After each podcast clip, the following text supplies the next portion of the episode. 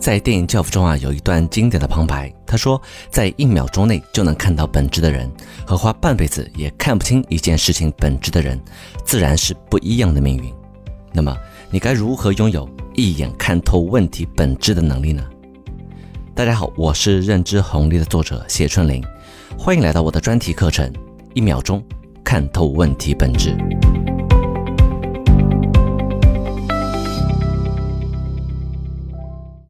上节课我们说了如何精准描述一个问题，这是解决问题的第一步，也是最重要的一步。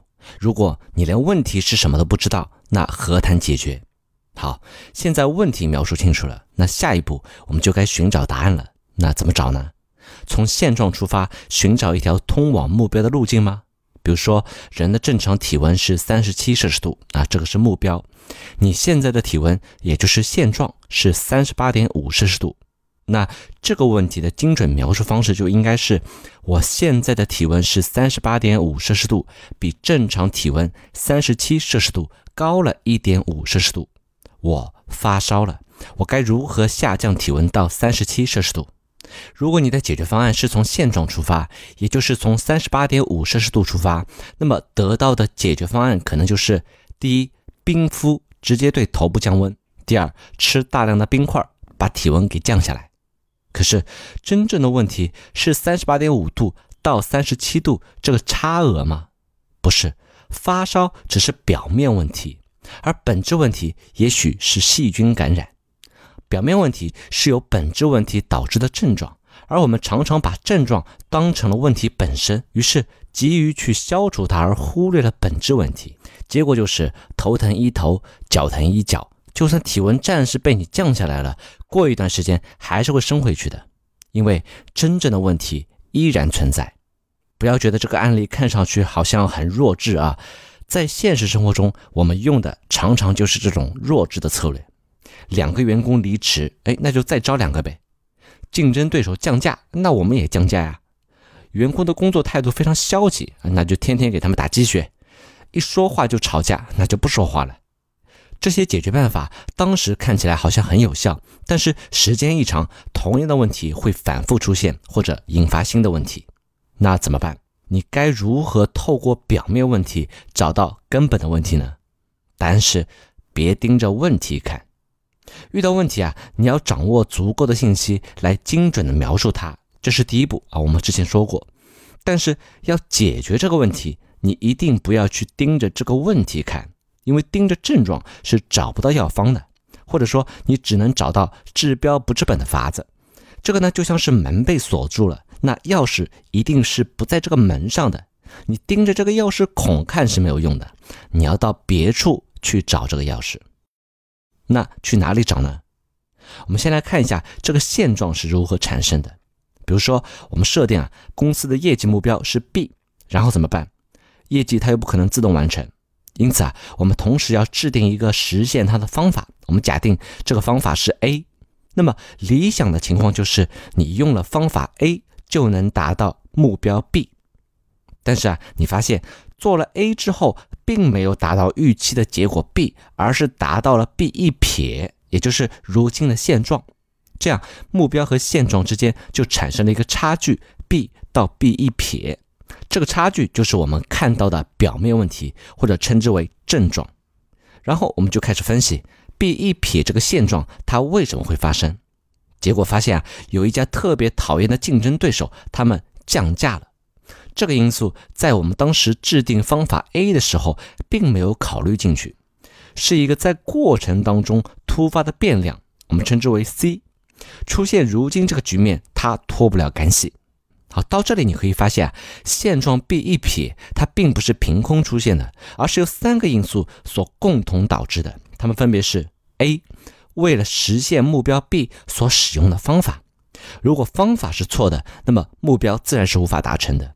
第二个，B，也就是期望值，如果你目标设置的不正确，那么即使做到了方法 A，目标也依然无法达成。第三个 C，也就是过程当中所出现的变量，方法和目标都没有问题，可是出现了意料之外的事情，也有可能会导致你的目标无法达成。因此啊，如今的问题它只是一个症状，而导致这个症状出现的是 A、B、C 这三个因素，它们才是更本质的问题。所以要解决这个问题，你不能盯着目标和现状之间的这个差距看，而是要透过现状避一撇去看 A、B、C，也就是方法、期望值以及过程当中的意外情况。我称之为透析三棱镜。好，你点开图文可以看到一张图示。下面我就来说一下怎么运用这个透析三棱镜来找到问题的本质。透析三棱镜的第一个方法叫做校准目标。遇到问题，我们第一反应是去找原因、找解决办法。但是你有没有想过，有没有可能是目标本身错了呢？你可能会说什么？你你这是找借口好不好？达不到就说目标有问题，达不成就得努力，就得坚持，就得学习啊。这有什么问题吗？对啊，你说的没错，但前提是你得先有一个正确的目标。比如，如果你的目标是幸福，那这就是一个不正确的目标。请问你如何衡量达到幸福了？幸福它没有标准，每个人对它的定义也不相同。既然无法衡量，你也就不知道它与现状的落差具体在哪里。找不到落差，你甚至连问题是什么都不知道。是存款不够多，还是房子不够大？是老公不够帅，还是儿子不够聪明？没有清晰的目标，你认为的问题就会永远存在，永远达不成。整天感觉自己不幸福，却还是不知道该怎么办。再比如说，你唱歌五音不全，却给自己定了一个目标，要一年之内成为一名职业歌手，并且举办一场万人的演唱会。然后你就不断的学习，刻苦的练习。半年之后呢，你报名参加了《中国好声音》，想一举成名。你一开嗓就霸气十足，横跨两个八度，直接把评委们都给看傻了。于是，啊，于是你就被视为捣乱现场秩序，被保安请出了舞台。为什么会这样？是因为你练习的方法不对吗？还是说你学习的课程不够专业？都不是，而是你定的这个目标对目前的你来说。不切实际，所以一个错误的目标会让你所有的努力通通白费。怎么办？如何设定一个正确的目标呢？目标一定要遵循 SMART 原则。什么是 SMART 原则？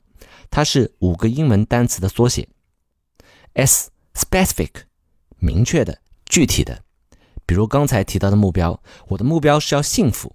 这个目标本身没有错，只是办不到而已。因为幸福的定义不明确，所以不知道该做什么才能达成。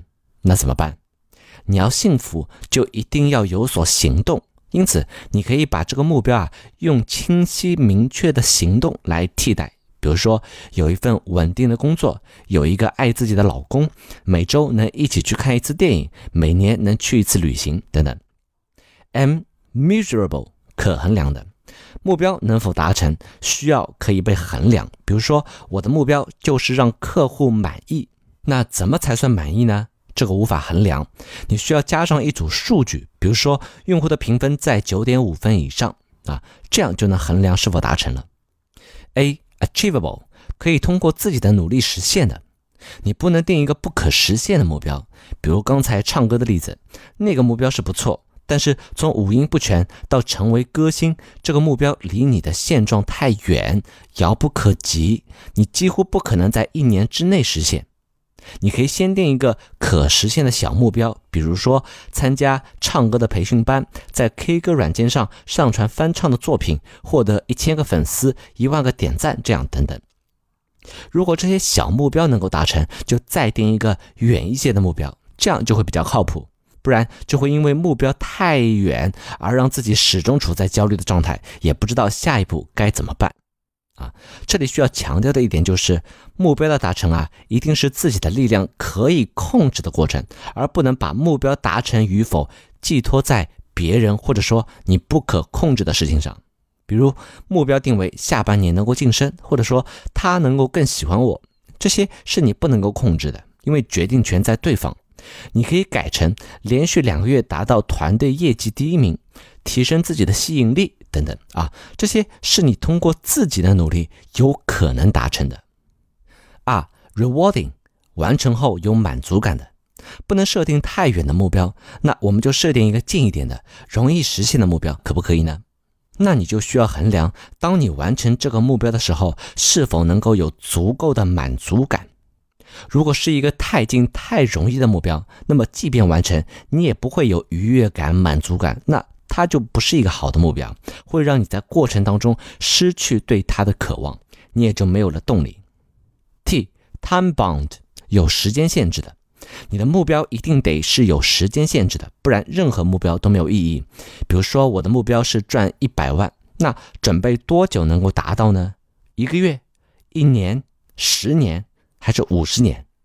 不同的时间限制会导致你的思维方式、制定的计划完全不同。如果没有一个时间限制，这个目标就会成为一句口号，起不到任何的作用。好，这就是设定目标的 SMART 原则。除此之外呢，你还得区分目标和手段，什么意思？我们使用方法 A 来达成目标 B，但是往往在过程当中，你会把 A 也就是方法当成了目标，怎么回事？比如说读书，你设定了一个目标，一年要读五十本书，然后呢，具体你要看什么书？历史、商业还是文学？你没有方向，于是你就随便找来几本畅销书看看。年终的时候呢，你发现自己才读了十本书，离目标还很远。于是你下半年就开始加快速度。到了年底，你终于读完了五十本书，然后呢，好像感觉也没有学到什么嘛。读完这五十本书能干嘛呢？你可能还是会感到非常的迷茫。为什么会这样？那是因为啊，读书是手段，并不是目的。你不应该问读书是为了什么，而是要问为了什么。我们才需要读书，可能是为了解决某个具体的问题，可能是为了要写一篇学术的论文，也可能是为了要准备一场重要的演讲。这样的读书才能有效果。读书是让你达成某个目标的手段，但是我们却常常把它当成了目标本身。啊，关于这一点，在谈判当中也比较常见。比如说讨价还价，一方要便宜一些，另外一方死活不降价，怎么办？这个就是把手段当成了目标，我们要降价，对方不肯降价，可能都是为了要达到彼此公司能够有更高的利润，这是目的。那么你谈判的焦点就应该放在如何帮助对方提高利润上，而不要局限于眼前的这个产品的价格。比如说你们公司的流量很大，那么你就可以和对方说，价格我们给不了更多了。但是可以让你公司的广告免费出现在我们的网站上，我们的网站流量很大，可以让更多的用户了解你们，提高你们品牌的知名度。这样你们既能用更低的价格购入产品，又能帮助对方提高他们想要的收益，这就是一个双赢的方案。好，以上这些就是因为目标错误而导致的问题。所以，当你遇到一个问题的时候，第一步应该先检查一下你的目标是否符合 SMART 原则，你是否把手段当成了目标？目标不对，什么都不对。好，这是透析三棱镜的第一个方法，校准目标。还有两个，我们下节课再说。